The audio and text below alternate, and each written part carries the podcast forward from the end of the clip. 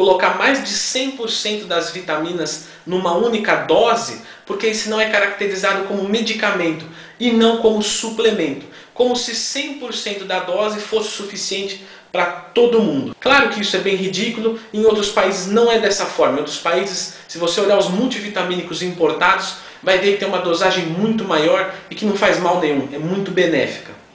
100% é uma dose mínima, tá? É a mesma coisa que você querer frear um carro com pastilha de freio já gasta. O carro vai frear, mas vai ser de longe eficiente, igual se fosse tudo certinho, tá? Nesse vídeo aqui eu vou falar das dosagens ideais para quem treina, tá? Você vai ver que é uma dosagem sim muito acima do que a Anvisa permite, mas se você comparar com os multivitamínicos importados gringos, os suplementos de forma isolada, né? É, zinco isolado, não sei o que isolado, você vai ver que a quantidade é adequada. O nosso país que está um pouquinho para trás. Também não vou ficar citando algumas vitaminas e minerais que não têm utilidade para gente, tá? Para hipertrofia. Por exemplo, vitamina A. Ela é boa? Claro que ela é boa. Mas as principais funções dela têm a ver com visão, com desenvolvimento da criança, do feto, né, na mulher grávida, e ajuda, por exemplo, a mucosa a ficar mais úmida em alguns locais. Isso é interessante para um cara que treina?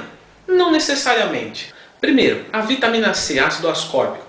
Tá? Ela não precisa falar nada, ela aumenta a imunidade e para um cara que treina no modo Armagedon como a gente treina, acaba tendo quedas de imunidade e também não pode ficar faltando na academia toda hora porque ficou gripado. Se a gente pode evitar essa gripe, por que não fazer, certo? Então a dosagem da vitamina C vai ser entre 500 a 2.000 miligramas, a 2 gramas por dia, tá? Nunca mandar mais de 400, 500 miligramas por vez, tá? A cada mais ou menos 4 ou 5 horas. O corpo não consegue absorver mais de 400, 500 miligramas a cada 4 ou 5 horas. Sendo assim, uma dose maior é desperdício, absorver o mesmo tanto e o resto vai desperdiçar. Então fraciona melhor em doses aí de 4 a 4 horas preferencialmente. Segundo, vitamina D, calciferol D3. Vamos lá. É, ela é uma vitamina que ajuda muito na saúde óssea. Quando a gente treina, acontece uma coisa chamada efeito eletropieso. Tá? Algumas polarizações, despolarizações vão ativar os osteoblastos e osteoclastos a funcionarem melhor. Se você tem uma vitamina D ali no organismo, você acaba tendo um osso mais forte. Um osso mais forte, menos chance de lesão, menos chance de lesão, mais tempo dentro da academia, sentando o pau no treino e crescendo. Tá? Ela também tem efeitos antiestrógenos, abaixando o estradiol e consequentemente aumentando é, a testosterona. É níveis incríveis, eu vou sentir um libidão alto? Não, não é assim, mas vai aumentar um pouquinho a testosterona, sempre é bem-vindo. Tá? A dosagem é de 5 a 10 mil Is por dia. Tá? Se você é um cara que toma sol todos os dias, em pelo menos membros, rosto, inferiores, membros superiores e membros inferiores, pode manter em 5 mil Is, tá? um sol de pelo menos aí meia hora por dia. Se você é um cara que não toma sol constantemente, 10 mil I por dia. Terceiro, vitamina E, tocoferol, mix aí de tocoferóis, de, delta, beta, gama, enfim. É, é, um poderoso antioxidante, ajuda na reparação de todos os tipos de tecido, inclusive muscular, aumenta é, nível de espermatozoide, ou seja, vai, vai atingir também a parte de reprodução, tanto do homem quanto da mulher. Uma excelente vitamina, tá?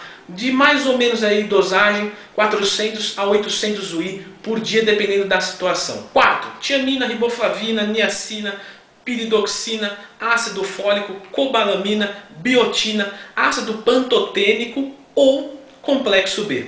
Não vou falar de cada um individualmente, até porque eles são vendidos de forma unificada, tá? Eles vão ajudar na síntese de proteína, carboidrato e gordura, entre outras funções. Ou seja, tudo que você coloca para dentro, ele vai fazer absorver melhor excelente vitamina, excelente vitamina e o preço dela sempre é muito barato, tá?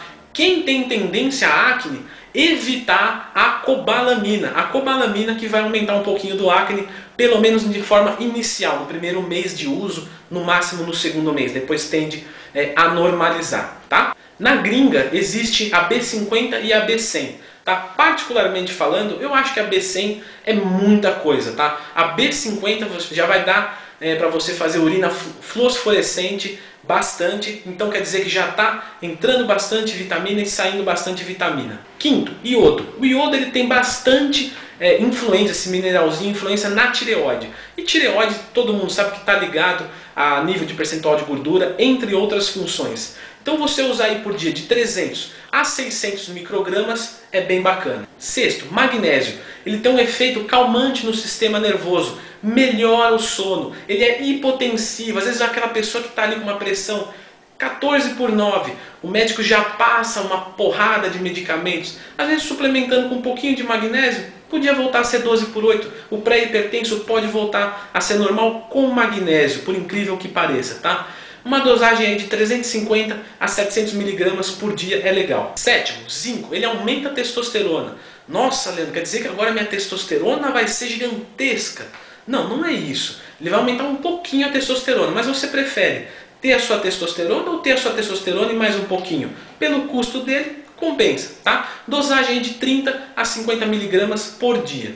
Oitavo, selênio também ajuda na testosterona e na tireoide, tá? Uma dosagem de 200 a 400 microgramas mcg por dia, tá? Uma coisa que eu lembrei aqui que é bem legal falar, pessoal fala assim, pô Leandro, eu tô comendo castanha, não preciso suplementar, né? Castanhas do Pará têm altas quantidades de selênio, na teoria.